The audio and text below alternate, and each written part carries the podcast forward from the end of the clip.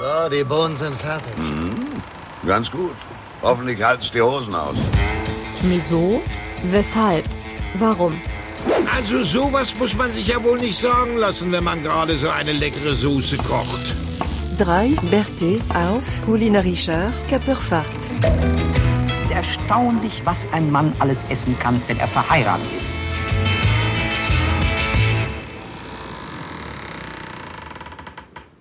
Beim Klabautermann, dieses Schiff muss noch weit segeln. Ich begrüße meine Mitsmootjes auf der heutigen Kapernfahrt. Der Mann, der für viele weibliche Galionsfiguren bereits Bartmodel war und der von sich selber sagt, dass er nicht weint, sondern nur sein Bart gießt. Daniel. Sehr gut. Hi. Gehen wir nur an Zeck zum Herz und Seele eines jeden Schiffes, dort unten in den dunklen Wandungen zerfressen vom Holzwurm und dem Meeressalz, begrüße ich den Mann, der auch gerne mal unter der Woche Lance genannt wird, weil sein Arm so strong ist, wie man mit norddeutschen Slang sagt. Der Zauberstab der verlorenen Seelen. Jonas. Moinsigkeit. Und zum Schluss. Vor nichts hat der Seemann mehr Angst als vor Sirenen, Riesenkraken und dem Leviathan. Das bin ich, Philipp. Freunde, Oh, nach dieser wundervollen Ansage, die ich mir aus meinen Hirnwindungen heute gezogen habe, begrüße ich euch zu unserem wundervollen Podcast Miso, weshalb, warum. Ich hoffe, ihr hattet eine gute Woche. Ja, ja, war gut, war gut. Und du hast jetzt ja richtig hier Die Woche lief auf jeden Fall. verausgabt. Mit deinem ja, ich wollte eigentlich, genau, ich habe mich jetzt ja äh, vorgemogelt, habe gesagt, ich mache das Intro. Ich habe euch aber nicht erzählt, dass ich mich ab jetzt zurücklehne und euch einfach nur zuhöre. Okay. War ja auch schon genug Leistung jetzt. Ja, habe ich in fünf Minuten gerade runtergeschrieben. Aber ich denke, das ist ganz gut gewesen. Ja, äh, ich hoffe, ihr hattet eine wundervolle Woche. Ihr habt äh, ein bisschen den Stress äh, abgelegt heute Abend, so dass wir einen wundervollen Podcast machen können. Wir drei, ganz intim, an einem Freitagabend. Ja, ja. Endlich mal. Endlich Endlich mal mal. Freitagabend. Da schmecken die Getränke gleich doppelt so gut. Da sollten wir Da auch muss- wenig Zeit verlieren. Ne? Das eine ist schon ein bisschen warm geworden. Außerdem habe ich Durst. Ja, wir müssen dazu sagen, wir sind ja sehr professionell und wir haben ungefähr nur eine halbe Stunde heute gebraucht, um ein, äh, eine Meeting-Software zu finden, mit der wir uns äh, simultan, wie es sich für Deutschland gehört, ähm, unterhalten können. Das war nicht so einfach, aber wir haben es im Endeffekt geschafft und äh, ich denke, darauf sollten wir jetzt mal ein gepflegt heben, ne? An einem Freitagabend, oder? Ja, dann Ja. Was hast du denn heute im Ausschank? Heute im Ausschank, das war ja das, was wir ähm, auf Beutezug äh, gefangen haben sozusagen.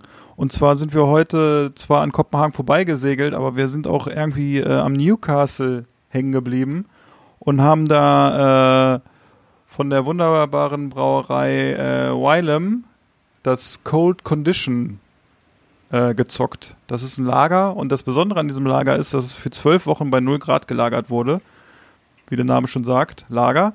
Äh, es ist, glaube ich, ein leichtes Bier, sehr klar und hat noch gewisse Noten von Lemongrass, äh, weißen Trauben und sogar Stachelbeere soll man schmecken.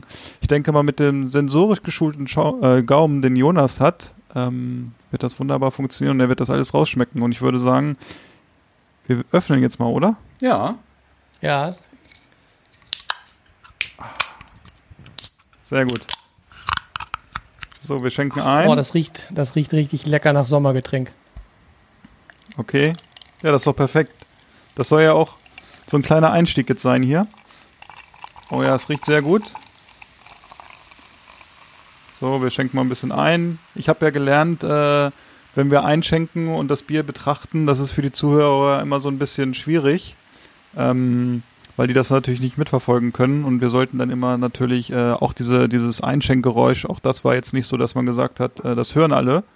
Das Ja, liegt aber, aber auch ähm, daran, dass du immer reinredest dabei. Ja, das habe ich heute gemacht. Ich wollte die Zeit einfach mal überbrücken. Aber ähm, auch heute bin ich wieder ein bisschen. Gibt man sich immer Mühe, dass man hier direkt ins Mikro einschüttet und äh, du moderierst das dann immer, dann hört man wieder nichts. Ja, das habe ich ja heute zum ersten Mal gemacht, weil ich die Zeit überbrücken wollte. Jungs, ich sag mal Prost, ne, aufs erste Prost. heute hier. Prost. Ich riech noch mal dran. Oh, es riecht wieder so ein bisschen wie so eine Schützenfestschorle. Ja, es hat auch ein bisschen was, würde ich jetzt sagen, von so einer Schützenfestschorle, ne? Es ist so ein bisschen lagermäßig. Wobei es für, ein- für ein Lager finde ich schon sehr, also es ist sehr herb, ne? Ja. Für ein Ja. Lager finde ich schon. Ne, und normal sind ja Lager so ein bisschen so in die Richtung sehr wässrig, das finde ich hier gar nicht so. Man riecht dran. Also so ein bisschen traubig, mossig hat's was, ne, wenn man dran riecht, so die Nase finde ich so am Schaum, ne, so ein bisschen. Aber hopfig ist auch da. Ja, Man kann es trinken, sage ich mal. Ich glaube, es war eine gute Entscheidung, dass wir das Lager als erstes nehmen. ja. Hat auch, Ne? hat, hat aber ein bisschen so metallische Noten, ne? Wenn Hast es wieder in der Aluminium Dose ist, ist die Dose, genau. Hätten wir das nicht so Ich glaub- machen sollen? Ich glaube, ich, er hat mit seiner Zunge die Dose aufgemacht. Ich habe es genau gesehen. ja, sehr schön. Ja, es schmeckt, schmeckt ganz gut, aber es ist jetzt nicht so, dass ich davon eine Palette brauche und es schmeckt tatsächlich wie Freitagabend Schützenfest zwischen Autoscooter und äh, Riesenrad sich noch schnell irgendwie drei Bier reinknallen. Das schmeckt so wie eins davon. Ja. Ja, ist so. Ich glaube, das ist so, dass wenn das Tablett, wo die ganzen Biere draufstehen und ein Bier fällt um und dann fällt noch ein Lage um und dann nimmt einer das zum Schluss und schüttet es in sein Glas und trinkt. So schmeckt das so ein bisschen, ne? So scheiße ist es ja auch nicht. Es soll ja Nein, eigentlich, das wenn, du jetzt, wenn du jetzt so an Lager denkst, es soll ja auch nicht unbedingt so krass hopfenbetont sein. Nee, aber ich muss, genau, ich muss sagen, für ein Lager finde ich es geschmacklich schon nicht schlecht. Also es ist eines der besseren Lager, was ich getrunken habe, sage ich mal. Ja. Ne? Spiegelt sich auch so ein bisschen äh, bei Antep wieder. 3,43 Punkte hat's da erreicht. Das ist schon ziemlich gut, würde ich sagen. Und ähm, zur Brauerei kann ich noch sagen, ist eine äh, Mikrobrauerei aus äh, Newcastle, 2000 gegründet. Wer äh, mal Lust hat und Zeit hat, guckt einfach mal äh, auf die Seite der Brauerei. Die sind nämlich in einem sehr pittoresken Gebäude in Newcastle untergebracht. Und ich glaube, wenn ich es richtig gesehen habe, haben die nur eine Kapazität von 30 Fässern, deshalb auch Mikrobrauerei. Und ähm, wir werden es nachher auf unserem äh, Blog veröffentlichen, die Adresse direkt zur Brauerei. Vielleicht seid ihr mal in Newcastle und äh, könnt da vorbeigucken. Und könnt ihr auch gleich fragen, ob die noch was haben, was besser schmeckt. Das ist immer, das ist immer sehr beliebt in Brauereien, wenn man so den Satz anfängt. Kein, und äh, ich denke, die Schotten werden da mit Sicherheit äh, Spaß verstehen. Man könnte mal fragen, ob sie was von Tööl haben.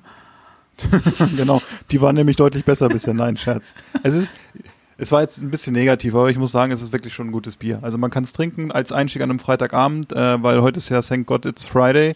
Äh, und Hexensabbat war heute, glaube ich, auch oder ist heute sogar noch an der Börse gewesen. Ähm, ja, ich denke, wir sollten vielleicht auch einführen, dass wir auf irgendwen anstoßen immer bei unserem Podcast. Und äh, ich erhebe mein Glas auf, den Wirecard. Hexensabbat? auf den, auf den, auf den Hexensabbat und die Firma Wirecard. Die hat die letzten Tage uns hier sehr stark begleitet. Äh, ja, Geldvernichtungsmaschine, sage ich mal. Prost. Prost. Prosing. Genau. Dann äh, trinke ich auf unseren äh, treuen Hörer äh, Dennis, der bisher jedes äh, getrunkene Bier bei Antept äh, mindestens mit 3,8 bewertet hat. Wo man sich fragt, wo ist denn nach oben hin seine Grenze? Aber Wenn man, wenn, ich möchte auch Dennis grüßen und wenn äh, Dennis hat sich ja von uns, uns inspirieren lassen, glücklicherweise. Und, äh, hat er trinkt mehr die, als wir mittlerweile, ne? Ja, ja, so sind die Selbstständigen, ne? Selbst und ständig, das ist sein Motto im Bier trinken. Aber wer, ich glaube, mit einer viereinhalb Bewertung bei Untapped einsteigt für ein äh, lockeres Bierchen, der hat nicht mehr so viel Luft nach oben, lass dir gesagt sein. Hallo Dennis, schön, dass du uns hörst. Und in dem Zuge, wenn ich schon dran bin, dann kann ich auch noch gleich eine zweite Sache äh, abfrühstücken. Ich habe nämlich auch von jemandem, von einem Hörer, eine kleine Korrektur bekommen, weil angeblich machen wir Fehler. Das muss ich natürlich nachprüfen. Das kann ja gar nicht sein. Genau, so habe ich das nämlich Lüge. auch. Und ich glaube, im ersten Podcast, als ich mir äh, das Funky Buddha Bier aufgemacht habe, habe ich nämlich gesagt, dass die Brauerei nördlich von Miami liegt, zwischen Miami und Hollywood. Und Nils hat gesagt, Moment, mein Freund, Hollywood ist doch in Kalifornien. Hat er recht.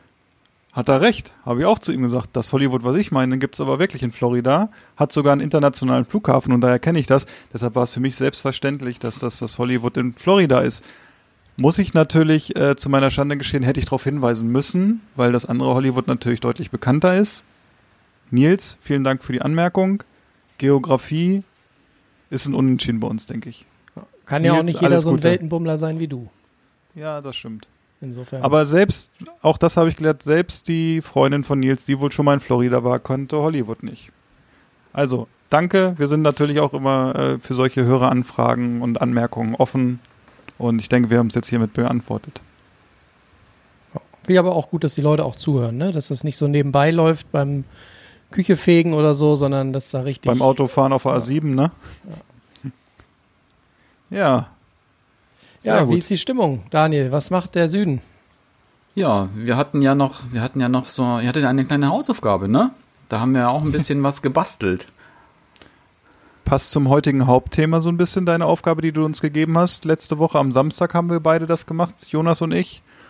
Und haben äh, Tepache äh, angesetzt, so ein bisschen. Ich habe meine Frau am Freitag zu Ikea geschickt. Die hat sich gefreut, konnte sie endlich wieder Servietten kaufen. Und drei Und hat- Kerzen. Und drei Kerzen, genau. Und wir konnten äh, ein 2 Liter Einmachglas kaufen. Das ist nämlich die Einheit, die kleinste Einheit, mit der Daniel irgendwelche Getränke bei sich zu Hause ansetzt.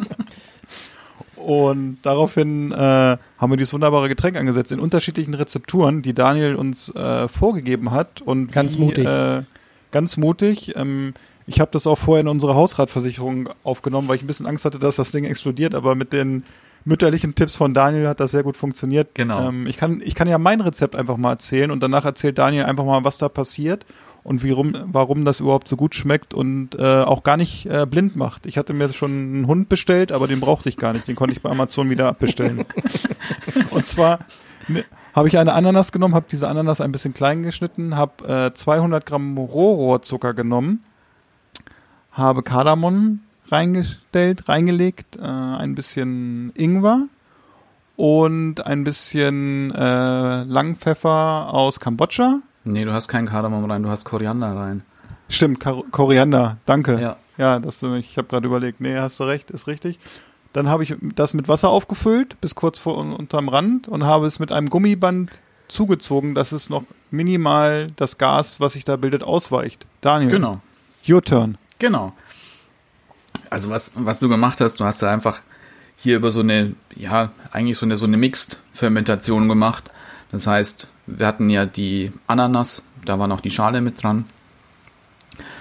Ähm, da hängt so ein bisschen was an Hefen noch mit dran und in der Luft hast du auch so ein paar Lactobacillen auch noch.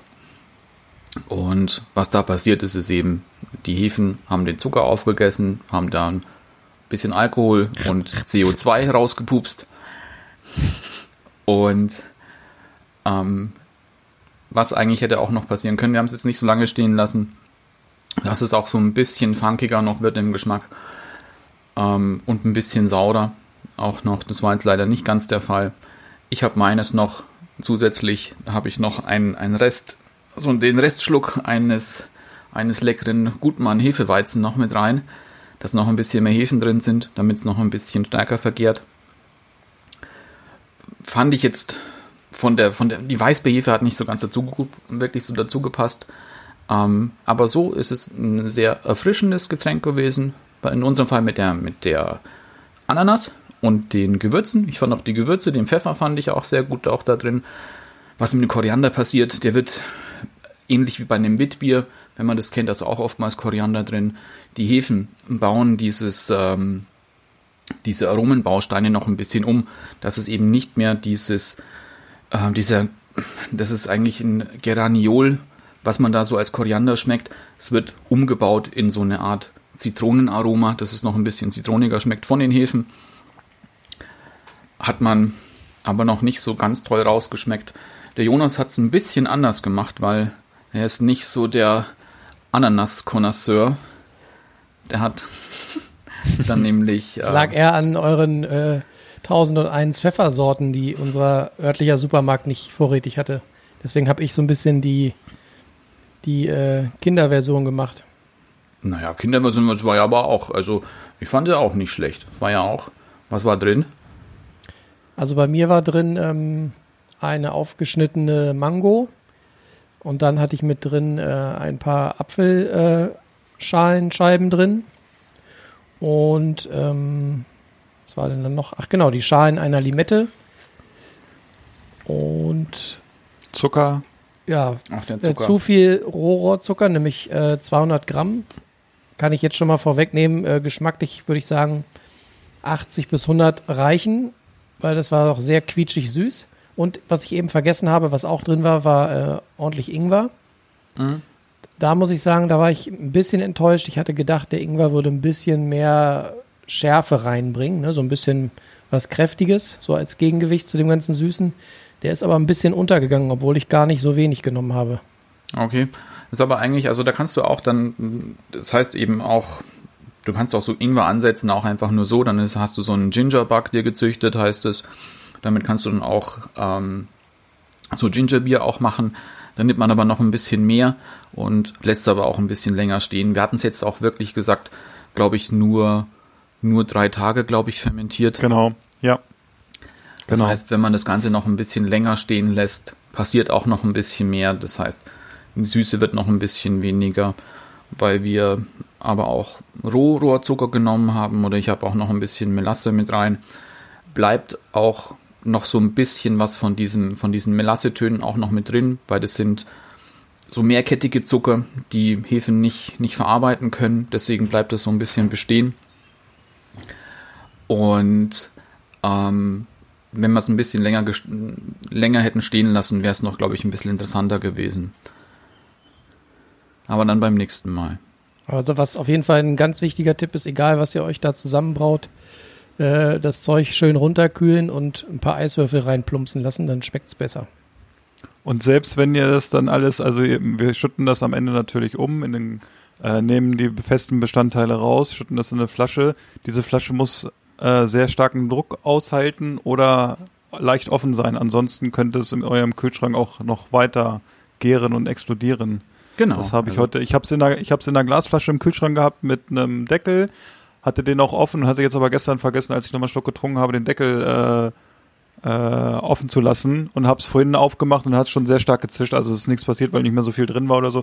Aber ähm, es ist sehr lecker und gerade für den Sommer schmeckt es gut. Und wenn es euch ein Tick zu süß ist, kann ich euch den Tipp geben. Ihr könnt es immer ein bisschen mit Wasser, mit Sprudel oder einfach mit aus, aus der Leitung verdünnen mit ein bisschen Eis. Das ist auch sehr lecker. Also es ist ein toller Grundgeschmack. Tolles Rezept werde ich dann nochmal demnächst mit, vielleicht auch mal mit Mango oder so machen, weil ich Mango auch gerne mag. Sehr gut, sehr gut. Ja, Daniel, vielen Dank für diese Hausaufgaben. Genau. Solche, solche Hausaufgaben hätte ich gerne früher gehabt. Waren, glaube ich, waren, glaube ich, die ersten Hausaufgaben, die ich vor Montagmorgen fertig hatte. Ja, du warst auch ganz schön motiviert, fand ich. Ja. Ja, wir wir waren beide ja gut mit dabei. Ja, und ähm, dadurch, dass ich nicht so dreckig gearbeitet habe wie Jonas, musste meins auch einen Tag länger stehen, weil es noch nicht so stark gesprudelt hat.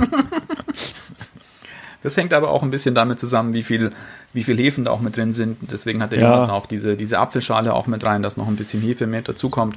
ja, Weil die Mango, da habe ich jetzt unterschiedliches gelesen, man soll diese Mangoschalen soll man nicht nehmen, weil da auch ein so ein, ein Reizstoff mit drin ist, ähm, der nicht so gut sein soll. Ich habe aber auch in anderen Büchern noch gelesen, die machen das mit. Gut, dass ich sie rausgelassen habe. Ich hab, war schon so im Zwiespalt, ob ich sagen sollte mit oder ohne Schale, aber ich bin dann den sicheren Weg gegangen.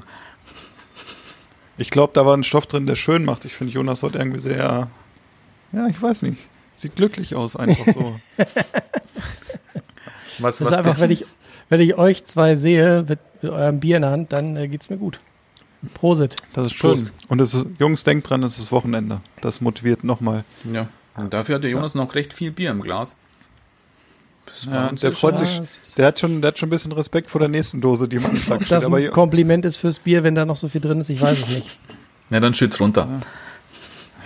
nee, lieber nicht, lieber nicht. Äh, das wollen wir nicht, ne? Jetzt haben wir so viel schon über Getränke gesprochen. Was gab's denn bei euch zu essen? Kommen wir doch mal zum Dish der Woche. Philipp, da was war dein Gericht der Woche? Was Ja. war los in der Landhausküche? Der Landhauskirche, ich habe ja diese Woche mal so ein bisschen äh, unseren Instagram-Kanal bespaßt. Der, ähm, ihr erkennt das immer daran, wer diese Fotos macht. Wenn sie sehr schlecht aussehen, schlecht ausgeleuchtet sind, sind es meine Fotos. Das Essen schmeckt sehr gut, aber ich kann euch sagen, ähm, es ist nicht so fotografisch auf dem Level wie die beiden hier, äh, wie die beiden Lothar Matthäus hier gegenüber von mir sind. Ähm, die haben es leider sehr gut drauf, weil das natürlich auch so ein bisschen deren Beruf ist. Ja, das liegt nur an der Und- Kamera. Genau. Gut, Jon, ich glaube, oder am Teller, der Teller sieht auch immer sehr gut aus und ihr könnt einfach auch gut auftafeln, sozusagen, also Ich sehr gut allem, ja. anrichten. Ne? Du vor allen Dingen, ja, aber Ich wette- auch deine, deine Dishes sehen gut aus. Ich wette, in äh, ein paar Monaten erkennen die Leute äh, am Gericht, wer es gemacht hat. okay. Also Ja, an der, an der. Küche. Ich glaube, dass wir jetzt schon sehr charakteristisch kochen.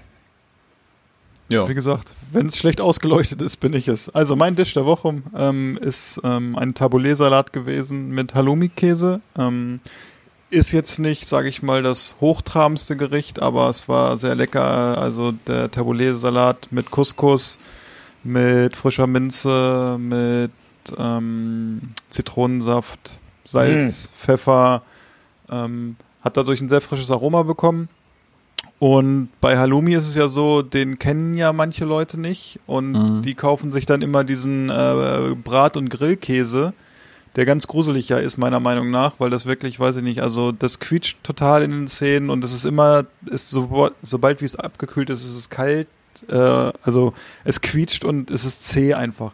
Und dieser Halloumi-Käse, ähm, den ich jetzt hatte, der kam aus Zypern. Ich weiß gar nicht, ob Halloumi nur aus Zypern kommt oder auch aus Griechenland. Ähm, der war super, der war zart, der hat toll geschmeckt. Den haben wir in der Pfanne von beiden Seiten so ein bisschen angebraten, ein bisschen äh, Thymian dazugelegt in der Pfanne. Ge zum Schluss ein bisschen Salz drauf, nicht zu viel, weil der an sich schon in der Salzlake ist. Ähm, vorher ganz wichtig noch, habe ich vergessen zu sagen, der muss ein bisschen abgetropft werden mit so einem Küchenkrepp. Dann in der Pfanne scharf anbraten, dann dazu zu dieser Tabu zu dem Taboulet-Salat. Ähm, das war wirklich ein relativ schnelles Gericht, aber auch sehr lecker, ähm, weil es einfach auch zu dem Tag passte, dass es ein bisschen wärmer war. Ein sehr sommerliches Gericht kann ich empfehlen, also für die schnelle Landhausküche hier im, in der nördlichen Region Hannover zu empfehlen. Sehr lecker. Hm. Ja, Schmeckt Halloumi sicherlich aber auch anderswo. Richtig lecker, finde ich, Halloumi. Das mache ich auch Ja. oft. Ja, ja. War das denn, war der äh, Käse aus Kuhmilch oder Schafs- oder Ziege? Äh, das ist Schafsmilch, äh, Milch, glaube ich, gewesen. Also das war auch, sage ich mal, nicht der günstigste. Ich glaube, ähm, der war schon ein bisschen hochpreisiger oder so. Und den habe ich dann nochmal durchgeschnitten. Also ich habe, äh, ich glaube, das waren 250 Gramm, die nochmal durchgeschnitten und dann hat es halt theoretisch aus zwei Packungen vier Stücke und das ist echt, also sehr lecker gewesen. Und das ist auch ein Käse, der am nächsten Tag nochmal schmeckt, wenn du den dann nochmal warm machst. Also da sieht man dann wieder, wenn man Qualität kauft, das ist dann wirklich schon äh, nicht so Massenware. Das war schon lecker. Klingt nach einem perfekten Ding für die Terrasse. Ja, genau. So im Sommer, schnelle Küche. Der Couscous kann vielleicht auch schon mal zwei, drei Tage alt sein, weil er bei, von einem anderen Gericht übergeblieben ist oder so. Und Couscous generell ist ja auch sehr schnell gemacht, ne? Also Mhm. ähm, deshalb. Und da kann man ja auch so ein bisschen, dass man sagt, okay, man macht von Anfang an schon mal so ein bisschen Granatapfelkerne rein oder so. Also da gibt's ja viele Variationen auch schon im Couscous von Haus aus, bisschen Mandelkerne oder Pinienkerne mit rein. Also da kann man schon ein bisschen noch was rausholen, wenn es mal zu langweilig ist. Ich finde ja auch Couscous ist sehr dankbar, was äh, sozusagen ähm, das Zusammenspiel mit anderen äh, Aromen angeht. Also ich finde, wenn du da ein bisschen äh, Limetten oder Zitronensaft dran machst und ein bisschen Petersilie, dann bist du schon auf einem guten Weg. Ne? Also das ist, Genau. Petersilie war bei uns natürlich auch dran. ja, gefällt mir auf jeden Fall sehr gut. Daniel, was gab's denn bei dir diese Woche, wo du sagst, boah, das würde ich mir heute Abend auch noch nach dem dritten Bier reinzwirbeln? Das habe ich auch schon ein bisschen gespoilt auf Instagram. Ähm, Es war nämlich was, was ich auch am Sonntag dann auch gekocht habe, wo wir uns auch so ein bisschen hier in unserer Instagram-Story auch so ein bisschen gebettelt haben.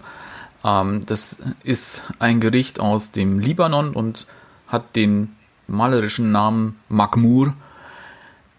Das klingt auch ein bisschen komisch, aber es war super lecker. Das ist nämlich, sind Kannst du das nochmal sagen? Es sieht so schön aus, wie du das durch deinen Bart flüsterst. Makmur. Es hat so ein bisschen was Klingonisches, finde ich, wenn er es sagt, ne? Vielleicht habe ich ja jetzt auch irgendjemanden den Krieg erklärt auf Klingonisch, ich weiß es auch nicht. ähm, das ist ein Gericht aus äh, Kichererbsen, Tomaten, Auberginen, Minze, ähm, Pimenton, also geräuchertem Paprikapulver. Ich habe scharfes genommen, Knoblauch und Zwiebeln. Und nimmst einfach die, ähm, die Auberginen, schneidest ein bisschen kleiner, tust die in den Backofen für 20 Minuten, dass die so ein bisschen austrocknen. In der Zwischenzeit packst du die, ähm, ich habe ich hab Dosenkichererbsen genommen, Dosenkichererbsen in, in den Topf, zusammen mit den, äh, Entschuldigung, zuerst Zwiebeln anschwitzen mit Knoblauch, dann die Kichererbsen mit rein, dann Tomaten mit rein, ähm, Pimenton mit rein. Ich habe frische Minze genommen, das ein bisschen aufkochen und dann sind die ähm, Auberginen fertig, die kommen noch mit dazu, runterheben und was mich nämlich, was ich nämlich wirklich super geil fand, war dieses, die Kombination von geräuchertem Paprika und Minze. Es klingt, wenn man so überlegt, erstmal komisch, weil man sich es nicht so ganz vorstellen kann, hat aber wahnsinnig gut zusammengepasst. Und ich mag Kicher- Kichererbsen, mag ich eh super gerne. Ähm, war, war schnell zu machen, fand ich super lecker. Man vermisst kein Fleisch, auch finde ich, in dem Moment. Und das sind die tollen Gerichte, ne? Wenn man einfach sagt, man hat so mit so ein paar Zutaten, die sehr, sehr aromatisch sind, sehr gut zusammenpassen und man vermisst, äh, vermisst gar nicht das Fleisch, ne? Das Ja. ist doch also dann wirklich ein tolles Gericht, ne? Ja, ja, ja, ja. Also das Darf ich mal fragen, also ich esse auch gerne Kichererbsen. Äh, hast du da eine bestimmte Sorte, die du kaufst oder ist es für dich alles, was in der Dose ist, schmeckt? Ich finde, es ist, das ist egal, was es für eine Dose ist. Da hatte ich jetzt schon, schon hatte- unterschiedlichste. Ich hatte auch nämlich in der Dose relativ viel Kichererbsen schon, die waren alle gut und ich hatte letztens mal gab es äh, bei einem Kölner Einzelhandel Händler gab es äh, Kichererbsen in einer Plastikverpackung und die habe ich mir gekauft und die fand ich nicht so gut. Die waren nämlich, da war so ein Glibber drin, das war ganz komisch. Also Okay. das war irgendwie, äh, also die Kichererbsen waren ganz, aber ähm, da war kein Wasser drin, sondern irgend so ein Glibber. Mhm. Das war auch von der Konsistenz dann irgendwie, also war nicht so das Beste. Da habe ich auch gerade noch eine Frage Okay. äh, zum Thema Kichererbsen, egal ob aus dem Glas oder aus der Dose.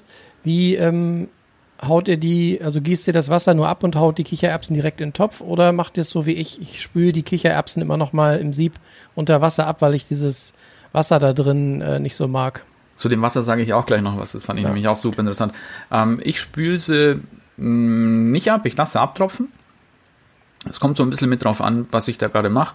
Ähm, in dem Fall, wo ich jetzt auch so ein bisschen Bindung auch für die Soße gebraucht habe, hatte ich jetzt, habe ich die nur, nur abtropfen lassen und habe noch ein bisschen was von dieser Flüssigkeit mit drin gelassen, ähm, dass es noch ein bisschen bindet.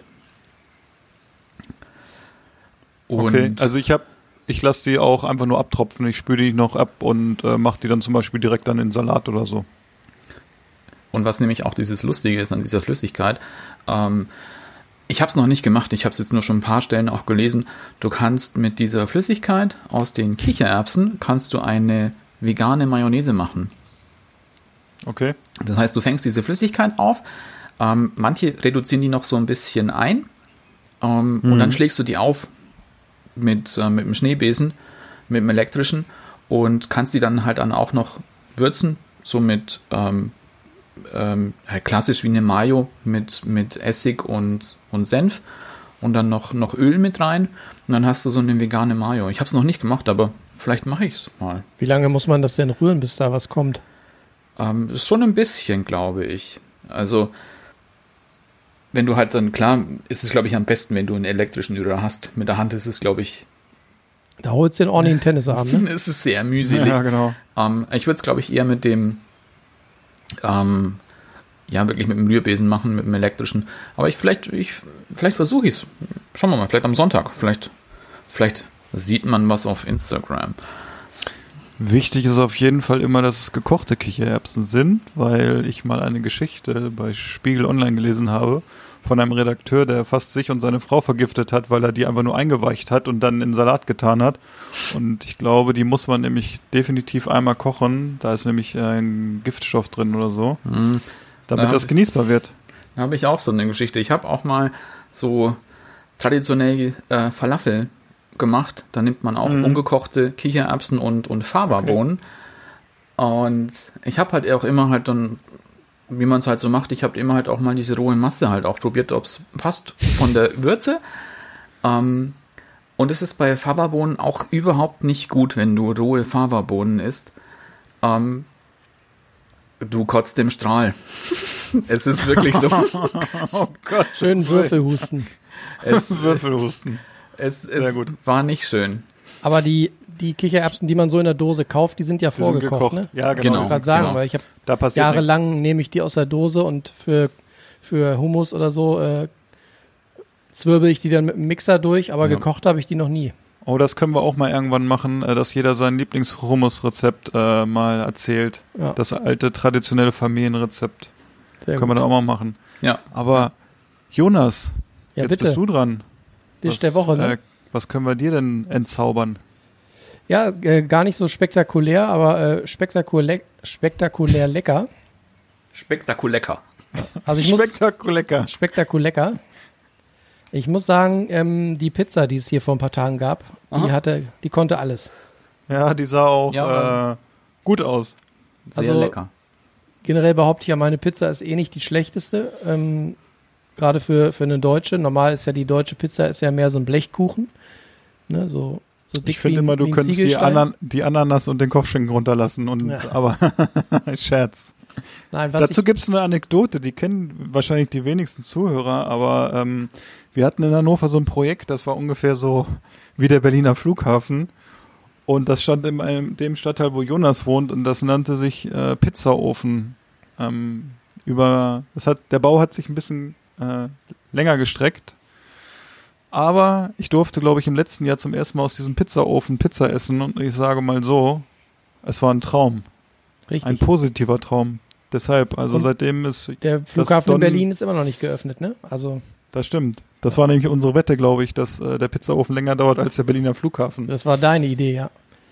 Das stimmt. Aber ihr habt sie umgesetzt. Sehr schön und äh, das Ergebnis erzählt. Die Pizza ja. war wirklich Also Daniel, sehr ne, lecker. wenn du äh, irgendwann dann demnächst mal auf kulinarische Tour in den Norden kommst, dann gibt's auch einen Abend Pizza bei uns im Garten. Weißt Ja, du Bescheid? Da bin ich immer noch ganz neidisch hier auf deinen, deinen Da- Pizzaofen. Daniel, denk dran, äh, als Norditaliener brauchst du ein Visum zum Einreisen. Jonas, wie machst du die Pizza? Erzähl mal ein bisschen was zum Teig. Hast du besonderes Mehl oder ähm, besondere Hefe? Ja, da wollte ich jetzt gerade drauf zukommen, warum die Pizza eigentlich mein Dish der Woche war, weil es war jetzt ja nicht die erste in den letzten Monaten. Also in dem Fall ähm, kann man ganz klar sagen, äh, es, es gilt wieder das alte Gesetz, äh, wenn du gute Produkte hast, kannst du nicht viel falsch machen. Ne? Äh, in dem Fall war der Teig ähm, war mit wie immer mit äh, Pizzamehl gemacht. Das Pizzamehl kaufe ich immer in der Metro, Tipo 00 Mehl, ne? also dieses fein gemahlene, wie sie Da ist auch ein Pizza Pizzabäcker vorne auf der Genau. Packung drauf. ein Pizzaiolo ist da vorne drauf. Pizza Ja, Yolo. Genau. In dem Fall muss ich sogar sagen, war es äh, ganz besonders. Ähm, und zwar war der Teig, war, es waren im Prinzip Teigreste, die meine Frau äh, irgendwann mal eingefroren hatte. Und diesen Teig hatten wir damals ähm, über Nacht im Kühlschrank gehen lassen, warum auch immer. Ich glaube, es, wir hatten einfach abends keine Zeit mehr, irgendwie den zu, ver, zu verarbeiten und haben den dann in den Kühlschrank gepackt. So nach dem Motto, ja, wenn wir ihn da lassen, dann kann er bis morgen in Ruhe gehen, die Hefe kann in aller Ruhe arbeiten und der kippt uns nicht um und wird sprittig. So, und dann hatten wir den am nächsten Tag und wussten immer noch nicht so richtig zeitlich, was wir damit machen. Und dann hat meine Frau ähm, den einfach eingefroren, sodass ich dann einfach äh, vor ein paar Tagen diesen äh, tiefgefrorenen Teig äh, aus, dem, aus der TK geholt habe. Den habe ich dann aufgetaut. Und ähm, als er dann richtig schön, ja, schon aufgewärmt und weich war, habe ich ihn dann vorsichtig quasi äh, in Pizzaform äh, gezwirbelt. Das war sozusagen der, der, die erste Besonderheit, dass quasi äh, ein langsam aufgegangener und dann auch noch tiefgefrorener Teig war. Dann muss ich sagen, habe ich wahrscheinlich die beste Tomatensauce dieses Jahres gemacht. Nachdem ich ja neulich von meinem Fail äh, erzählt habe mit diesen geschälten Tomaten äh, und den veganen Meatballs, äh, habe ich diesmal ähm, habe ich anders äh, gearbeitet. Da habe ich einfach die geschälten Tomaten ähm, in einem Küchengerät klein püriert, was ich an anderer Stelle mal vorstellen werde, so dass ich gleich eine vernünftige ähm, Soße quasi hatte als Basis. Dann habe ich Zwiebeln und Knoblauch angeschwitzt und dann habe ich da ähm, ein paar Fenchelsamen, Oregano und ein bisschen Honig mit reingemacht, Salz und Pfeffer natürlich und habe das ein bisschen aufgekocht und ähm, meine Frau meinte, das könnte man auch als Tomatensuppe verkaufen und es würde weggehen wie, wie geschnitten Brot. Also die Soße alleine war schon richtig gut. Und dann habe ich ähm, Spinat, den wir auch in der TK hatten, den habe ich rechtzeitig aufgetaut, habe den abge, ähm, ausgewrungen, also dass der nicht so nass ist, sondern ne, schön, schön trocken getupft. Und dann habe ich den auch mit Olivenöl und Knoblauch leicht angeschwitzt in der Pfanne, dass er so schön zusammenfällt. Habe ein bisschen ähm, Salz, Pfeffer und vor allen Dingen Muskatnuss dran gemacht. Und ja, dann gab es dazu noch äh, frische Champignons vom Markt und äh, Büffelmozzarella drunter. Und ich muss ganz ehrlich sagen, auch wenn äh, Spinat vielleicht nicht jedermanns Sache ist, aber diese Pizza war von oben bis unten eine Geschmacksexplosion. Das war so Dieser- dieses pure. Ja. Das ist auch das, glaube ich, was so Leute wie Tim Melzer oder so auch an der italienischen Küche mögen. Das ist ja immer alles kein Hexenwerk, aber wenn du gute Produkte hast, dann hast du einfach eine Basis für ein sackstarkes Gericht. Und Es das lebt war diese Pizza. auf der einen Seite von dieser Einfachheit des Gerichtes, was es ja eigentlich ist, weil der Hefeteig ist ja nun auch kein Hexenwerk, aber ähm, es lebt einfach von diesen Zutaten, ne? Sag ich mal. Wenn du da gute Zutaten hast, und das ist auch so, wenn du, sag ich mal, diese Tomaten aus der Dose oder so, da kann man ja auch zwiegespalten sein beim Großteil der Tomaten, die dann irgendwie aus Italien kommen, also zumindest in Italien abgefüllt worden sind, aber in Wirklichkeit irgendwie aus China kommen. Ähm, aber wenn man im Sommer, also ich baue selber Tomaten an, ich habe äh, zehn Tomatenpflanzen jetzt im Garten. Und da freue ich mich schon richtig drauf, weil daraus kann man dann irgendwann, hat man so viele Tomaten, dass man gar nicht mehr weiß, wo man hin soll damit. Und dann koche ich die auch ein und habe so einen Grundsoßen von. Da kann man auch eine starke Pizzasauce draus machen später. Und ähm, es ist einfach wirklich so, diese Grundzutaten, wenn die solide sind, wenn die eine gute Qualität haben, die Pizza dankt einem, ne? Das muss man sagen. Hast du ein spezielles Olivenöl, was du benutzt? Oder ist es 0815 Öl? Ja, wir haben ähm, hier um die Ecke so einen griechischen Großmarkt. Äh, Grüße an Zakis. Ähm, und äh, da kaufen wir immer so eine, eine das, das Olivenöl in so einem äh, 10 Liter in so einem Kanister. Ja, genau, in so einem Kanister. Und ich habe jetzt keine Idee, wie das so im internationalen Ranking ist, aber das schmeckt gut.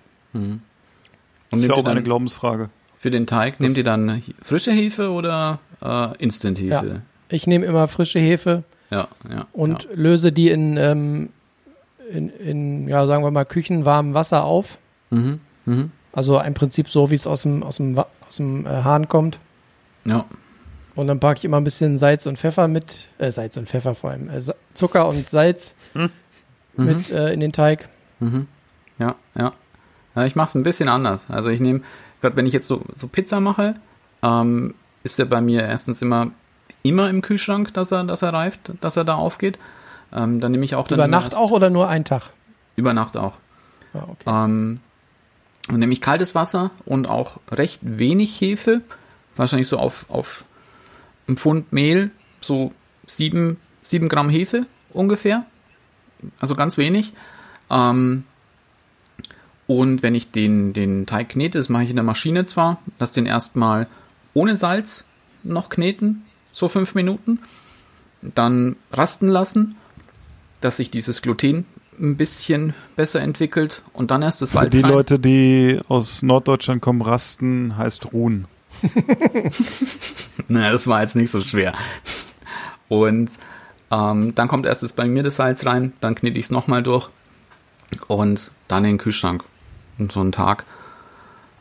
Ja, ich glaube generell, generell ähm, tut man sich einen Gefallen, wenn man den Tag, äh, den Teig einen Tag vorher macht und den wirklich in Ruhe gehen lässt.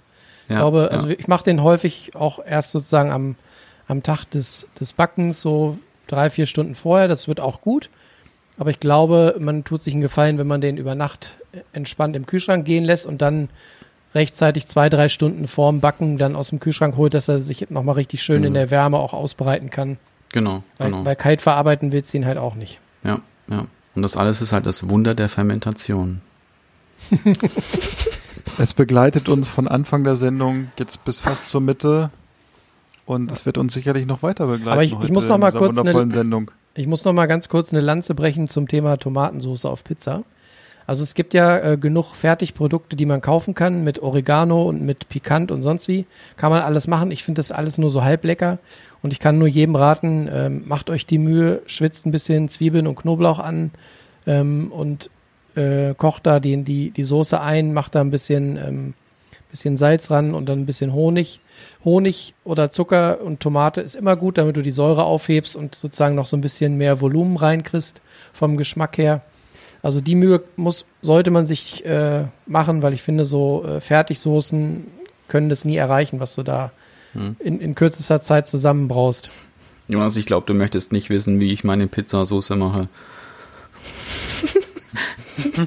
Nee, Wollen wir, Behalt's für dich. wollen wir ihn fragen, wollte ich gerade fragen, aber ich überlege es mir gerade selber und sage. Ich glaube, er, er drückt einfach die Ketchupflasche überm Teig aus. Nein, nein, er macht einfach eine Packung Miracoli auf. nein, auch nicht.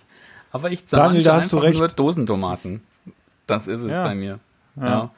Und da muss ich auch, bin ich, da bin ich ein bisschen gespalten, weil ich habe auch, ich mache sehr oft natürlich äh, frische Tomatensoße, sage ich mal, dass ich das mit frischen Tomaten mache und einkoche.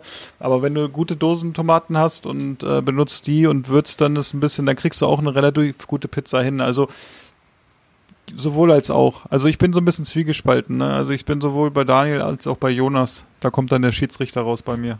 Ich habe übrigens noch einen ganz wichtigen Tipp für die Leute, die auch gerne bessere Pizza machen wollen zu Hause. Äh, neben dem vernünftigen Mehl ähm, der beste Tipp, den ich geben kann, nach der Tomatensoße erst den Mozzarella und dann die Zutaten.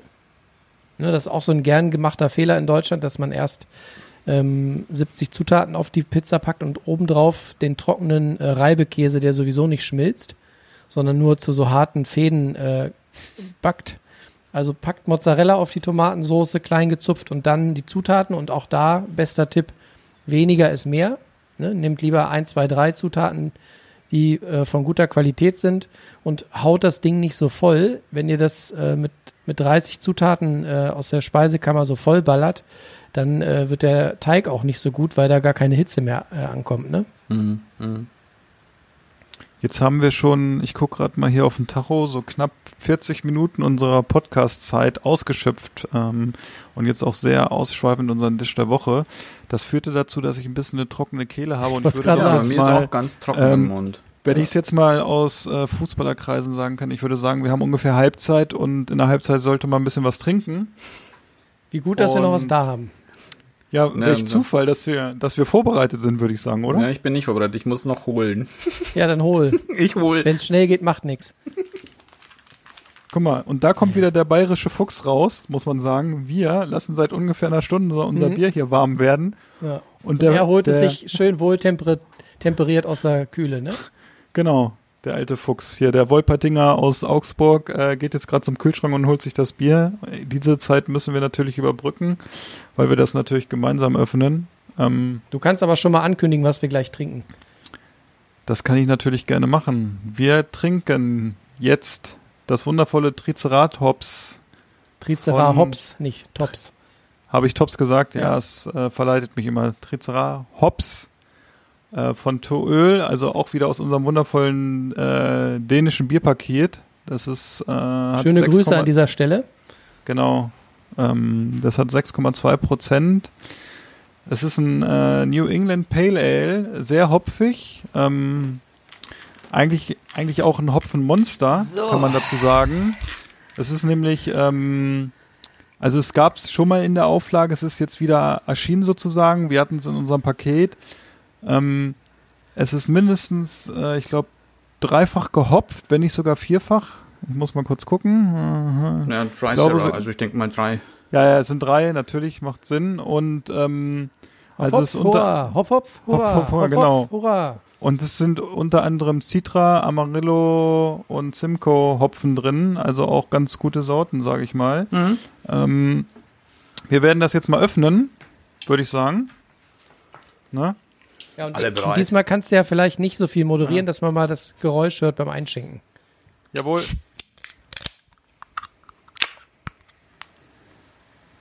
Ui, jetzt Oh ja, hab ich hier schön sieht- meinem Mikro erstmal eine Bierkrone verpasst.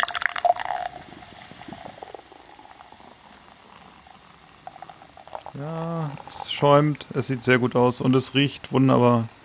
Ich bin ja ein Freund wirklich von so hopfigen Bieren, kann ich sagen. Und es riecht auch gut.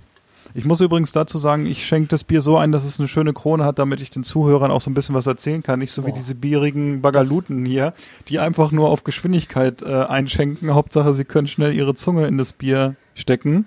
Ja, das ist ja muss dann sagen- gerade bei dir so ein bisschen wie an, in, in Tschechien, wenn du hier so eine Milch bestellst. Weißt du, nur Schaum im Glas. Genau. Aber da Oder muss ich mal hier, sagen, äh, bei dem Schluck, das riecht richtig lecker. Ja, das riecht richtig gut, ne? Da kann ich auch schon vorgreifen. Ich glaube, es ist auch ein ziemlich gutes Bier, wenn ich mir die Wertung bei Untapped ansehe. Die sind nämlich 3,86 und äh, eigentlich haben die A Leute, die da Mitglied sind, immer Ahnung. Ich würde sagen, Jungs. Wisst ihr, was ich da ähm, rieche? Ich rieche Maracuja und ich liebe Ja. Maracuja-Saft. Ja, Prost. stimmt, es riecht sehr nach Maracuja. Ja, ja, kommt halt viel so vom, vom Simcoe-Hopfen und von dem Amarillo. Boah, ist aber Oh, auch ganz schön, ein, ganz schöner Brummer, ne? ist ein Brett, 6,2 Prozent, Jonas. Ja. Schade, dass es schon jetzt so noch- warm ist. Ja, wir müssen jetzt. zum- Kann Daniel nicht schön's kalt? bestätigen, ne? Ja, Es ist super kalt. also ich glaube, das hier wäre doch richtig geil, wenn es auch kalt wäre. Es ist jetzt schon Hätte ich, so. hätte ich gewusst, dass wir auch zwischendrin einfach mal aufstehen können. Äh, Aber ich mach das einfach. Nächst- Ich bin hier so der Outlaw. Ja, Aber das stimmt. hat schon ordentlich, äh, das, Ja, das, das brummt schon ein bisschen im Geschmack, ne?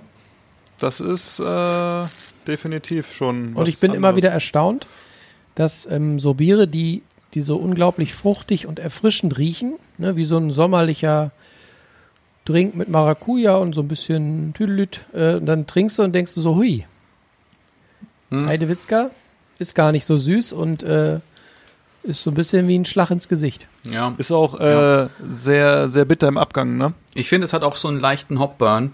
Also das ist wieder auch so ein, so ein Fachbegriff, dass es so schon so leicht kratzig wird. Ja, es ist hart, hart an der Grenze, ne? So ein bisschen, ne? Ja, ja, aber, aber ich finde, es geht noch, weil es ist auch, das ist schon ein recht starkes Bier. Ja. Aber Von sehr daher- lecker. Ich finde, es verträgt es. Aber ich habe Das war die richtige Entscheidung, das als zweites Bier heute zu trinken. Ja, Aber erklärt doch mal mir, der nun wirklich Bierleihe ist, wofür steht denn dieses Pale Ale?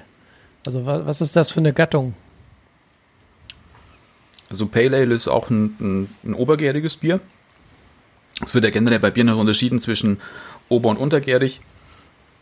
Das hängt damit zusammen, praktisch Ist das so wie Oberhaching und Unterhaching?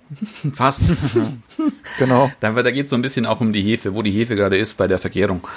Ähm, und auch von der Temperatur, in der du vergärst, ist es ein bisschen anders. Ein untergäriges Bier wird meistens recht kühl vergoren, bei so 7, 8 bis 10 Grad. Ja, zwischen 5 und 15 Grad und obergärig so bis zu 25 Grad, glaube ich, ne? Genau. So in die Richtung geht das, ne? Oder halt je nach Bierstil auch so, so belgische werden auch ein bisschen wärmer vergoren.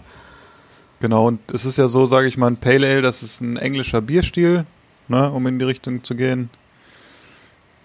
Und äh, ja, genau. Im Grunde ist es, ähm, ja, also Pale Ale ist ein helles Bier, ne? Ganz, wenn man es mal einfach beschreiben will, ne? Und es ist sehr hopfenbetont, es ist fruchtig, äh, Ja. grassy, also so ein bisschen Richtung grasig und äh, es kann aber auch ein bisschen bitter sein und das würde ich einfach bei diesem Bier, das ist es so, ne? Ja. Und ähm, genau, und der Unterschied zum Beispiel, Pale Ale ist ja ein klassischer britischer Bierstil und das India Pale Ale, was wir ja auch, glaube ich, in der zweiten Sendung getrunken haben, in unserer zweiten Podcast-Folge unter anderem von Tool, glaube ich, das haben wir, glaube ich, schon ein India Pale Ale gehabt. Ja. Ist so, dass das Pale Ale einfach ein bisschen, äh, also das India Pale Ale ein bisschen aromaintensiver ist und noch ein, bitter, äh, ein bisschen bitterer und auch ein bisschen alkoholreicher.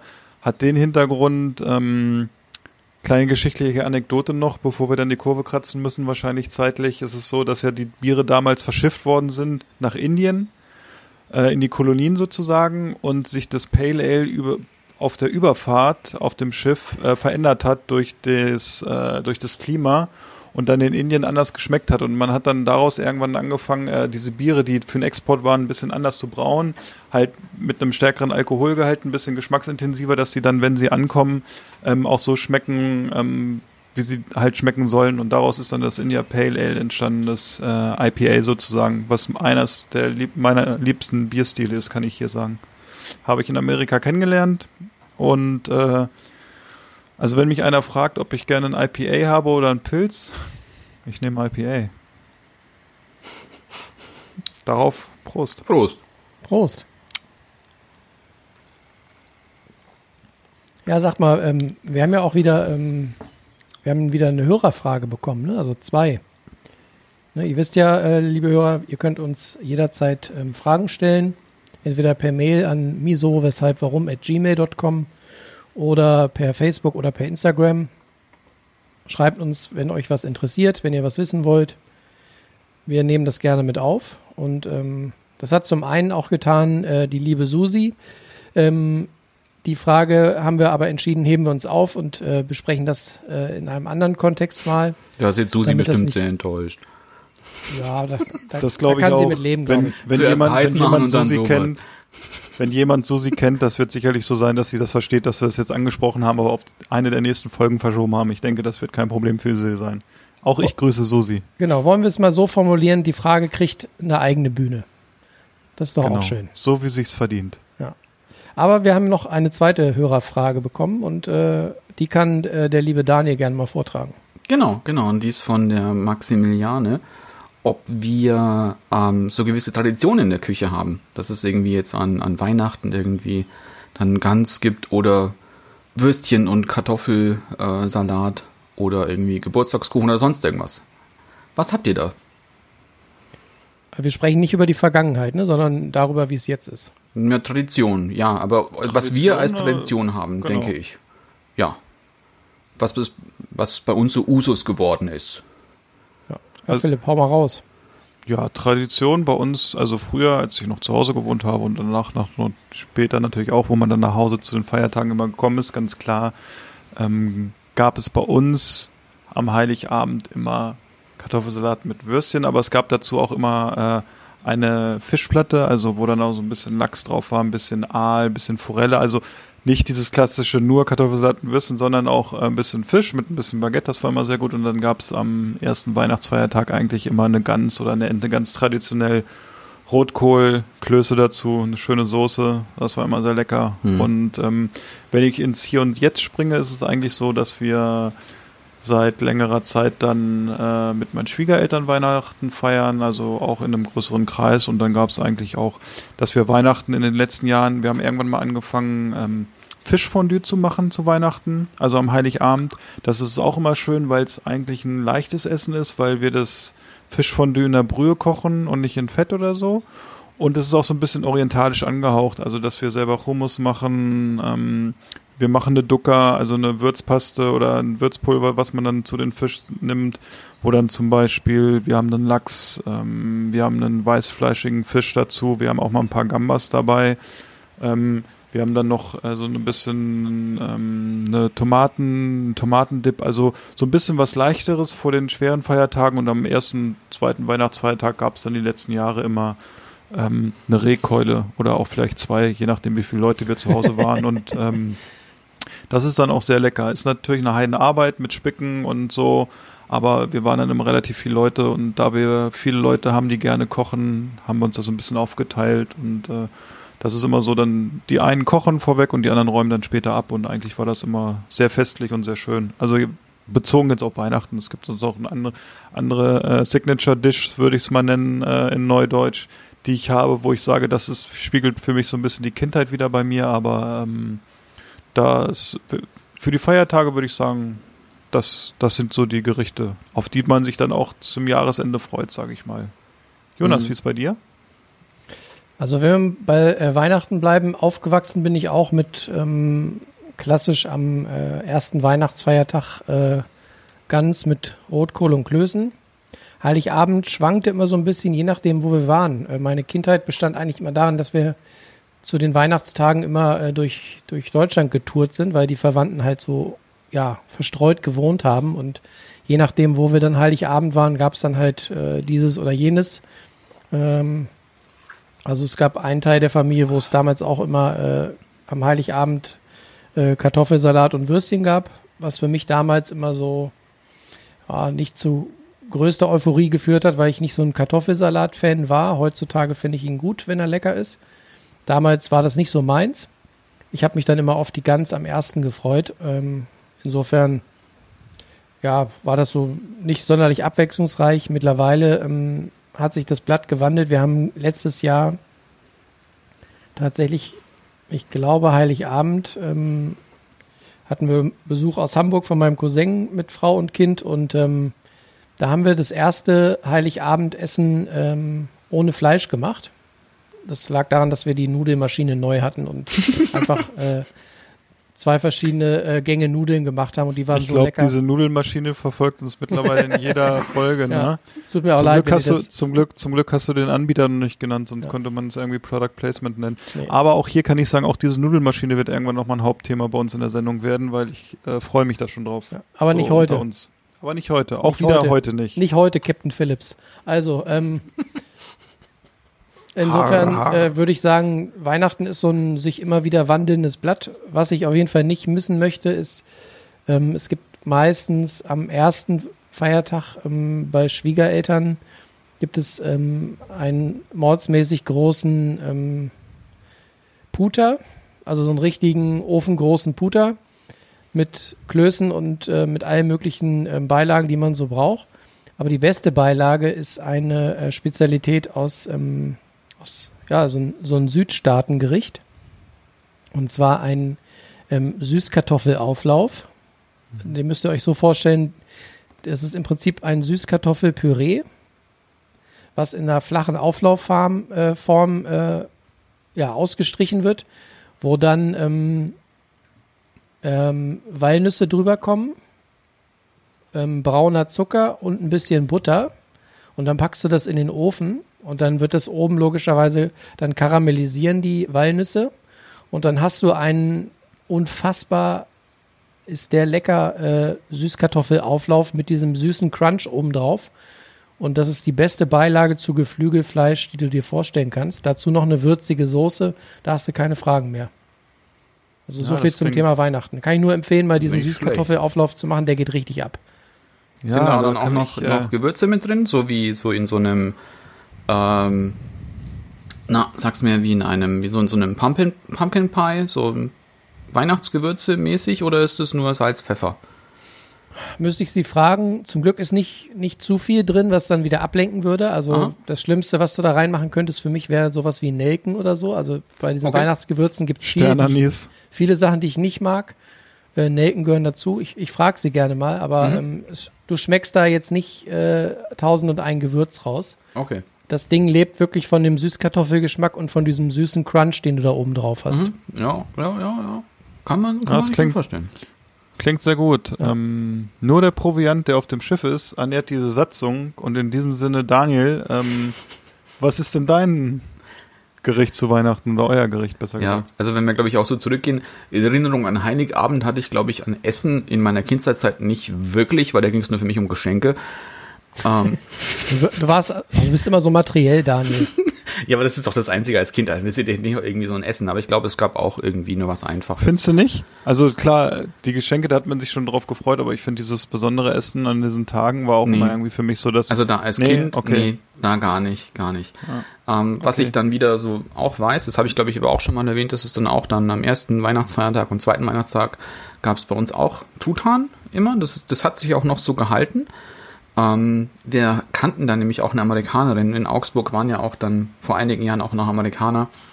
Und da gab es daneben halt auch so ein amerikanisches Kaufhaus, wo du halt auch amerikanische Produkte auch bekommen hast. Und auch meine Erinnerungen waren da als an Kindheitstagen noch, dass der Truthahn eigentlich nicht in den Backofen gepasst hat, weil das halt so ein amerikanischer Truthahn war, der ein bisschen andere Ausmaße hatte als unsere Truthähne. Und ja, da gab es halt auch so mit Füllungen und Preiselbeeren und sowas. Wie es jetzt ist bei uns, ähm, Heiligabend kochen, habe ich auch schon gesagt, mein Bruder und ich immer. Was es bei uns immer gibt am Heiligabend, das hat sich auch so lange auch so eingebürgert mit der Zeit. Es gibt immer dieselbe Suppe. Das ist dann eine Rettichsuppe mit Taschenkrebsfleisch, also auch ein bisschen klingt jetzt fancier, aber es ist gar nicht so schwer zu machen. Nämlich, du nimmst einfach ein bisschen Rettich, kochst es mit Gemüsebrühe auf und dann kommt noch ein bisschen asiatische Gewürze mit rein, die mag ich ja ganz gerne. Und ähm, zum Schluss kommt noch der Taschenkrebs mit rein. Da kannst du auch, wenn du den so nicht findest, man kriegt auch in so Dosen mittlerweile auch Taschenkrebse, ausgelöste Taschenkrebse. Das kannst du auch gut dafür nehmen. Das gibt's jedes Jahr an Heiligabend bei uns. Was sich langsam einbürgert, das hat sich auch irgendwie so eingeschlichen. Es ist, wir machen jetzt immer Gravatlachs selber. Ja, Das heißt, ich kaufe wir dann- auch. Das ist lustig. Ja. Habe ich vergessen. Also, Ich kaufe immer noch im Markt dann noch, ein, noch so, eine, so eine Lachsseite und wir machen da einen äh, äh, mit rote Beete, Kräutern und, und Wodka gebeizten Lachs. es war klar. Ich habe mir schon gedacht, der, der Lachs ist ziemlich nüchtern. Was kann man da noch Fuseliges reintun? ja, es ist ja Weihnachten. Der, der Seemann steht auf einem Bein schlecht, hörte ich. Genau, und was es auch immer gibt, das mache ich immer auch dann schon ein bisschen vor, weil das auch komischerweise auch ein bisschen Alkohol im Spiel. Äh, Es ist nämlich Christmas Pudding. Das glaubt dir doch kein Mensch. Das kann ich mir gar nicht vorstellen. Also, Ich verstehe es auch nicht. Aber es ist wirklich Christmas Pudding, den wir auch ganz traditionell machen. Also auch mit vielen Trockenfrüchten und ähm, ähm, Guinness haben wir letztes Mal auch mit reingemacht. Und der wird dann auch gedämpft. Und was auch mit dazu kommt, das ist auch eine Zutat, die man, glaube ich, heutzutage gar nicht mehr so wirklich kennt oder niemanden benutzt. Das ist Rindernierenfett. Klingt jetzt auch ein bisschen ekelig. ich sehe schon die Gesichter. Ähm, das ist aber nicht, was du jetzt wirklich sch- rausschmeckst, aber es ist, verhält sich ein bisschen anders als Butter, deswegen ist es da ganz praktisch in so einem Pudding. Ähm, der Pudding wird gedämpft. Wenn er fertig ist, nimmst du dann noch ein bisschen zur Konservierung. Rinderblut. Nein, nein, so einen guten Schuss Rum oder Brandy, weil Ah, okay. der muss nämlich auch ein bisschen reifen erst, dieser Christmas Pudding. muss, irgendwas muss den Geschmack vom Rinderfett überdecken. Nein, das schmeckst du wirklich gar nicht. Also das, Irgendwo du muss kannst er es ja auch seine- jedem vorsetzen. Seine Und- Drinks unterbringen. Der, der, man schmeckt es nicht Die, raus. Fla die, die Flasche ist offen, wir müssen sie ausleeren. Und aber das Die wird Wichtige auch, das, das Allerwichtigste am Christmas Pudding ist eigentlich das, dass du das halt auch so ein, ein paar Wochen eigentlich vorher machst, weil du musst den Christmas Pudding immer auch ein bisschen füttern und zwar mit Rum oder Brandy eben. Ja. Und dann am Heiligabend kommt er dann nochmal in den Dämpfer, wird also nochmal gedämpft und wenn er dann fertig gedämpft ist, dann wisst ihr, was dann kommt? Ja, dann nimmt man noch mehr rum, macht den ein bisschen heiß und flambiert dann auch noch den Christmas Pudding. Es ist so ein, es ist so bei uns auch immer der, der letzte Gang, weil der Danach knockt liegen dich auch ein bisschen rum. aus. Man nennt ihn auch den Absackergang. Ganz leicht. Und ich habe auch immer, ich habe auch einen Kumpel, für den mache ich ja auch meistens einen mit, der macht den dann auch. Und er schreibt mir dann meistens irgendwie nur sowas, er konnte irgendwie nur so ein halbes Stück essen und dann war der irgendwie auch weg. Ähm, Herr Wachtmeister, es war nur ein Christmas Pudding. und ist aber wahnsinnig lecker, mag ich super gerne. Also wer gerade wer Trockenfrüchte mag, ähm, sollte sich mal an Christmas Pudding probieren. Es ist sehr, sehr, sehr, sehr lecker. Ja, es klingt auch echt gut, muss ich sagen. Also sehr hochprozentig, aber auch irgendwie interessant und so. Ne? Also ich warte ja immer noch auf die Einladung zu Weihnachten, dass mich einer auf Eggnog einlädt und dann aber auch aus den originalen Rentiertaschen, äh, Taschen sage ich schon, Tassen. äh, von Hilfe ist Weihnachten sehr mit den Griswolds. Äh, das wäre noch so der Traum, das fehlt mir irgendwie noch. Das hatte ich bisher nicht, das Erlebnis, aber ähm, Ha, habt ihr denn noch vielleicht andere, noch. habt ihr noch andere Traditionen essensmäßig? Es gibt ja noch andere äh, Tage im Jahr. Also mir fällt noch Ja. einer ein, den wir bei uns haben. Habt ihr noch was? Ja, ja, ich auch noch. Da habe ich auch schon mal kurz erwähnt. Es gibt ja immer unseren, diesen Birthday Bash, wo wir, den ich jetzt auch langsam wieder vorbereiten muss. Mein Bruder hat bald Geburtstag. Das da wurde mir auch Augsburger fünf Gänge kochen, ne? Genau, so, so, eine, so eine Mischung aus bekochen lassen und besoffen werden. endlich, endlich mal wieder Alkohol. Es zieht Ich sich bei uns so ein gut. bisschen durch wie ein roter Faden, ne? Ja, nein, nur, also ich würde es, Unterschwellig, kann man so also- nicht sagen, nein. Es sind nur Zufälle. Ja. Ihr sucht euch die Anlässe zum Trinken. Das ist in Ordnung. Und Philipp, bei dir gibt's noch andere Traditions? Ja, Ostern würde ich nochmal sagen, auch Ostern machen wir so eine Lachshälfte, die wir selber beizen, ähm, so ein bisschen mit Zitrusfrüchten, Orangenschale, Zitronenschale, Salz natürlich, Pfeffer, ähm, der wird dann auch so ein, zwei Tage vorher ähm, eingelegt, sage ich mal, dass er durchziehen kann und der wird dann schön dünn aufgeschnitten morgens immer zum Frühstück. Das ist immer so eine Tradition bei uns Ostern. Und natürlich traditionelles Eierditschen, ähm, hart gekochte Eier gegen seinen Kontrahenten äh, ditchen sozusagen, also gegen das Ei vom anderen. Ist auch sehr lustig. Kann ich empfehlen. Das ist so, ähm, ja, und dann natürlich Osterlamm oder so ist auch, also in der Familie jetzt, wo ich eingeheiratet habe, traditionelles Gericht. Ich war vorher nicht so der Lammfleischesser, aber jetzt muss ich sagen, es ist wirklich sehr lecker und ähm, so ein bisschen mit Roquefort oder Gorgonzola wird das dann gekocht über mehrere Stunden. Oh echt? Das habe ich noch nie gehört. Nee, oh Nee. doch, äh, das ist auch sehr lecker. Also, und das sagt einer, der früher kein Lamm, äh, Lamm mochte. Also von daher. Ja, Jonas, hast du noch eins? Hast du, ne? Ja. Ja, sonst hätte ich ja nicht noch so, so forschend gefragt. Dann frage ich dich doch mal, Jonas, sag mal, was fehlt dir noch? Was möchtest du sagen? Es gibt noch ein äh, traditionelles Gericht bei uns. Mm, Da muss ich aber zugeben, äh, das äh, wird nur selbst geholt, nicht selbst gekocht. Und zwar ähm, jährt sich ja einmal im Jahr der Hochzeitstag von meiner Frau und von mir. Und äh, wir haben irgendwann angefangen, an diesem Tag uns äh, für ein Heidengeld den äh, Tisch mit Sushi voll zu machen. Und äh, das ist auch eine fürchterlich gute Tradition. Das ist jetzt nicht so, kann man sich nicht mit brüsten, dass man sagt, Mensch, habe ich gut geholt. Aber ähm, wer wie ich oder wie wir gerne Sushi isst, wird das zu schätzen wissen, wenn man sich so einmal im Jahr für einen ordentlichen Taler den Tisch mit Sushi voll macht und sich so richtig ins Sushi-Koma futtert. Und das machen wir immer am Hochzeitstag. Das ist eine gute Tradition. Und was ist dann Das dein. Lieblingssushi? Wie bitte? Was ist dein Lieblingssushi? Das kann ich nicht so sagen. Ich bin da relativ. mm, Ich bin da entspannt. Ich, ich mag einfach, also erstmal muss ich zugeben, ich esse gerne mit Stäbchen. Ich mag dieses leicht, also es ist ja immer, man hat ja immer das Gefühl, man lernt es immer wieder aufs Neue. Ne, So dreimal im Jahr äh, lernt man mit Stäbchen essen, gefühlt. Und ähm, ich mag einfach dieses, dieses Happening, irgendwie die Rolle zu nehmen, egal ob äh, Maki oder Inside Out oder was auch immer und dann äh, mit Sojasauce und Wasabi. Ich mag einfach so dieses, dass du was zu tun hast beim Essen. Mhm. Und ähm, ja, wie gesagt, ich bin da flexibel. Ich mag viele Dinge gerne. Äh, logischerweise fallen bei mir die Sachen mit Frischkäse raus, wobei ich auch finde, das braucht auch kein Mensch.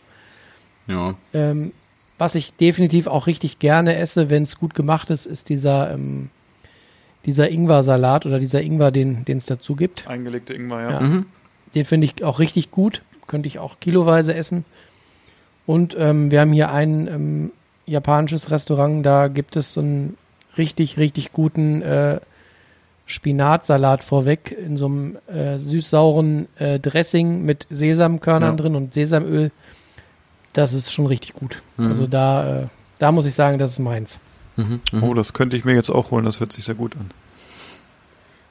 Aber ich glaube, in die, äh, in die Vielseitigkeit der japanischen Küche tauchen wir mal an anderer Stelle mal separat ein. Da können wir wahrscheinlich einen äh, Monat äh, machen, einen ganzen Monat Podcast, so vielfältig wie diese Küche ist. Und auch völlig zu Recht, weil, glaube ich, wir alle drei essen, glaube ich, sehr gerne asiatisch, wenn ich das jetzt so mitnehme, der, die letzten Podcasts und auch natürlich äh, die indische Küche muss auch nochmal viel weiter beleuchtet werden, weil wir hier, glaube ich, einen wahren Experten haben, was die indische Küche ähm, Ich kann auch Bietet. Japanisch wahnsinnig gut. Ja, das ist das Schöne. Also, ähm, Nur deswegen haben wir dich eingeladen. Ach so, nur deswegen. ja, Wir wollen nur dein Sushi. wir wollen, wir wollen nur dein Wissen haben. Der Rest ist uns egal. Wir sind da ganz direkt. Aber jetzt so langsam muss ich sagen, so langsam schmeckt das Bier auch, ne? Ich finde, man merkt auch die Wirkung so langsam, ne? Ja, ich habe ja auch Ja, schon ein bisschen, bisschen, ich hatte ja auch schon ein bisschen vorgearbeitet. Ich habe ja noch ein, Das, du hast einfach was gekocht und parallel schon mal ein bisschen, ne? ja muss ja. Ne? Das heißt ja Schön- immer auch hier, Schön Gnocchi Weihnachtspudding schwimmen, ne? vorgekocht. Gnocchi müssen schwimmen. Ich hatte erst einen Uso heute, den ich beim Griechen äh, hatte. Also ganz entspannt. Flasche? Nee, nur, nur ein Shot, weil ja heute Takeaway Friday ist. Deshalb unterstützt ein Griechen vor Ort heute. Es war wirklich auch sehr lecker für einen Dorfgriechen. Jungs, wenn ich so auf die Uhr gucke, muss ich sagen, das ist schon ganz schön spät auf dem Tacho für eine Folge. Und ähm, ich will hier keinen hetzen. Wir haben alle viel Zeit. Es ist Freitag. Genau. Aber da die Lass uns doch mal den, den Freitag genießen. Außerdem möchte ich, dass äh, unser, ähm, unser senkrechtes Suppensieb noch sein, ähm, sein Kochbuch der Woche vorstellt. Ja, Ja, genau. Das ja. möchte ich auch. Und das war jetzt eigentlich die Überleitung. weiß die ich gar nicht, was ich habe. nachher noch kaufen soll. Ja, aber das ist jetzt, ja dann, weil ich, ich muss jetzt ein bisschen umswitchen, weil wir hatten ja noch ein Jetzt bisschen. haben, wir, jetzt haben wir ihn total überrascht. ja. Er fängt schon an zu Ja, lallen, ne? Danke, Nee, ich Jungs. glaube, ich glaube, ich glaube, er war wahrscheinlich total äh, vorbereitet auf das Thema, was wir ja. vielleicht nochmal äh, später machen oder mit Sicherheit. Und Ja, jetzt und dann haben kam auf einmal hier so eine Nachricht hochgepoppt. Sollen wir es auf Ja. nächste Woche verschieben? Ja, weil äh, wir sonst zeitlich, glaube ich, jeglichen Rahmen sprengen. Und jetzt, guck mal, wir haben ihn kalt erwischt. Wie wenn ihn eine Welle vom Boot Ja, schwimmt, ähm, sozusagen. Dann nehme ich ein Buch, aus dem ich selber noch nicht super viel gekocht habe, aber ich mag den. Äh, den Nichts Mann mit Photoshop jetzt, ne? Nein, nein, nein. Nichts mit Photoshop. ähm, ich würde sagen, dann nehmen wir mal ähm, dieses Buch. Das heißt Nose to Tail. Das ist von Oha. Fergus Henderson. Das ist ja nun auch ein totales Trendthema, ne? Nose to Tail. Ja, ähm, Finde ich einerseits gut, aber geschmacklich brauche ich es nicht. Ja, es sind ein Also paar sehr, sehr, sehr funkige Sachen mit drin. Deswegen, ich war jetzt ja, ich muss jetzt hier wieder ein bisschen umdisponieren. Äh, deswegen muss ich auch ein bisschen drin blättern. Ähm, es sind halt auch so diese Sachen drin, die man nicht mehr so isst. Sowas wie Kutteln oder sowas oder Schweineohren. Aber da war eben Fergus Henderson ist ein Engländer. Er war halt eben auch der Vorreiter, auch was dieses Nose to Tail eben anbelangt. Es ist, ähm, er hat immer noch ein, ein Lokal auch in London. Es ist das, ähm, Moment, vielleicht finde ich es hier. Ähm, ich kann es dir leider nicht sagen, wie sein Lokal heißt. Es war, warte mal. Slaughterhouse? Mm -mm. Das St. John Restaurant ist es in, in London. Ähm, das hat jetzt mittlerweile einen anderen Küchenchef, weil der Fergus ist auch gesundheitlich nicht mehr ganz so gut drauf. Seine Frau kocht auch, die hat auch ein eigenes Lokal. Aber er ist einer der, der, der Mitbegründer eben dieses, dieser Nose-to-Tail-Bewegung. Ähm, es ist ein wahnsinnig ähm, leicht und salopp geschriebenes Buch von ihm. Ähm, es sind ein paar auch ganz nette, so kleine Rezepte auch mit drin, wie eine. Wir haben, glaube ich, mal eine. Ein. Ich meine, das ist von ihm, weil es war ein. Ein. Nee, es ist, glaube ich, das war nicht von ihm, sondern es ist so ein, so ein Cocktail. Das ist nämlich ähm, Fernet Branca und Creme de Mente. Halb und Wer halb. kennt nicht mehr Fernet Branca? Fernet Branca ist übrigens super, finde ich. Mögt ihr das ja, in nicht? Süddeutschland doch, wir kennen das, aber das ist äh, so wie mir, Maria Kron, das trinkt hier keiner mehr im Norden, gefühlt. Jonas, darf ich mal ganz kurz äh, fragen, ob dein Fenster offen ist und eventuell in deinem wundervollen Stadtteil regnet? Ja, es tröpfelt. Ja, könntest dachte, du mal die das Katze Fenster zumachen? Es, äh, mal zumachen? Es, Stört es es dich? schlägt, es schlägt mir sehr aufs Trommelfell und ich dachte erst, du schreibst die ganze Zeit auf der Tastatur. Ja, jetzt ist es zu, das habe ich gehört, danke. Äh, das sind so Sachen, also wir können auch gerne mal eine Fernet, Fernet Branca Verkostung machen oder Maria Kron. Wie schmeckt Fernet Branca bei euch und wie schmeckt er bei mir? genau. Und das wie, doch auch wie mal viele was. Minuten halten wir aus, ohne dass es komplett albern wird?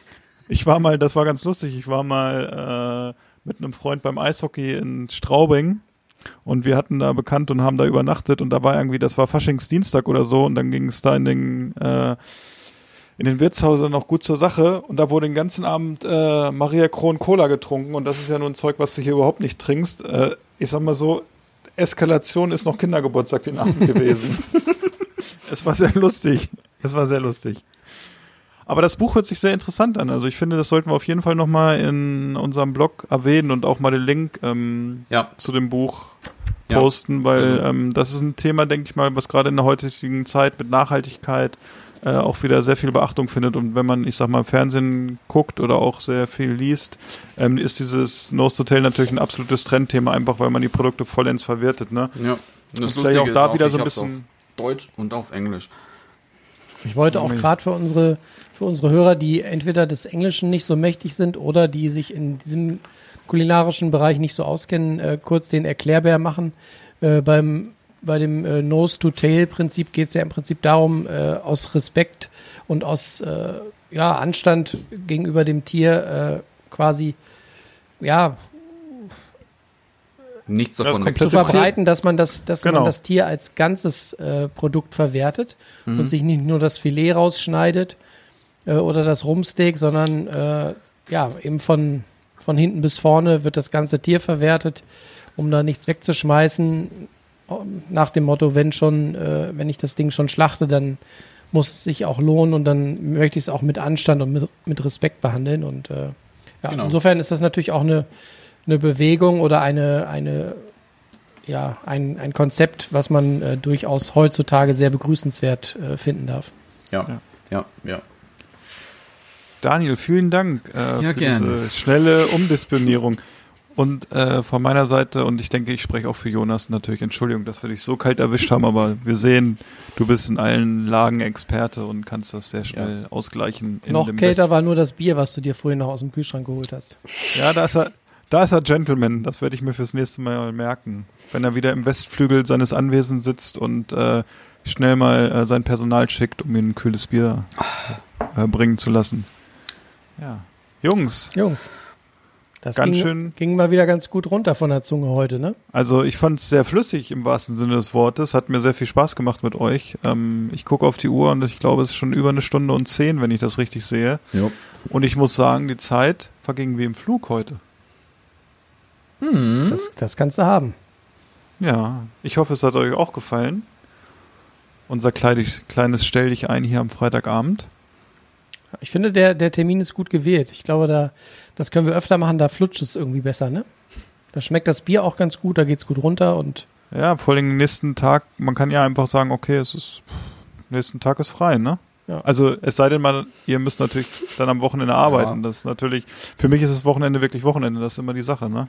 Ja, Aber, ja. äh, wer weiß, naja. was wir äh, in Zukunft noch hier alles so verköstigen, außer Bier. Wenn Daniel erstmal anfängt, äh, aus seiner Collection was zu verschicken, dann äh, müssen wir das freitags aufnehmen. Ja, die ersten Pakete sind ja eingetrudelt. Ähm, wir wollten was gemeinsam trinken, aber Jonas und äh, seine Frau haben beschlossen, äh, das Ja. alleine zu trinken. Wir hatten leider nicht die Chance, das gemeinsam zu trinken. Das war jetzt Gleich natürlich am nicht die ersten Tag, nicht, als es da war. Ja, es, die, die Flasche Wein war noch nicht gekühlt und sie wurde schon vernascht. Nein, das ist natürlich ein Scherz. Äh, es war so gewollt, sie durften es trinken, alles gut. Ähm, ja, Jungs, noch letzte Worte für diese wundervolle Podcast-Folge Nummer 4? Was, was sagt Augsburg? Ich weiß nicht, ich muss gerade aufstoßen. Daher ist ganz schwer. Ja, dann, ist, dann ist auf jeden Fall Zeit zum Gehen. Es war sehr Genau. schön. Äh, bis zum nächsten Mal und äh, schaltet wieder ein, wenn die drei Matrosen wieder an der Klingel läuten. Und bis dahin äh, Mast und Chili-Schotenbruch. Und ich habe noch nach dem Intro noch ein kleines Outro. Ein Zumindest. literarisches Outro. Ja, ob's literarisch ist, ich weiß es nicht. Es ist einfach, es passt zum heutigen Tag und jetzt, es stürmt bei Jonas, es regnet, es waren keine Katzenpfoten auf der Tastatur, wie wir gelernt haben. Ich möchte diesen Podcast mit dem guten Seemannsspruch beenden. Der beste Freund des Seemanns bei rauer See in finsterer Nacht ist der Leuchtturm. Gute Nacht. Buenos noches. Servus. Kali Nichter und alles andere. Was soll jetzt machen? Ich finde, wir sollten gehen. Es ist mir hier zu laut. Ich kann nicht richtig kauen. Niemand wird gehen. Und keiner wird bleiben.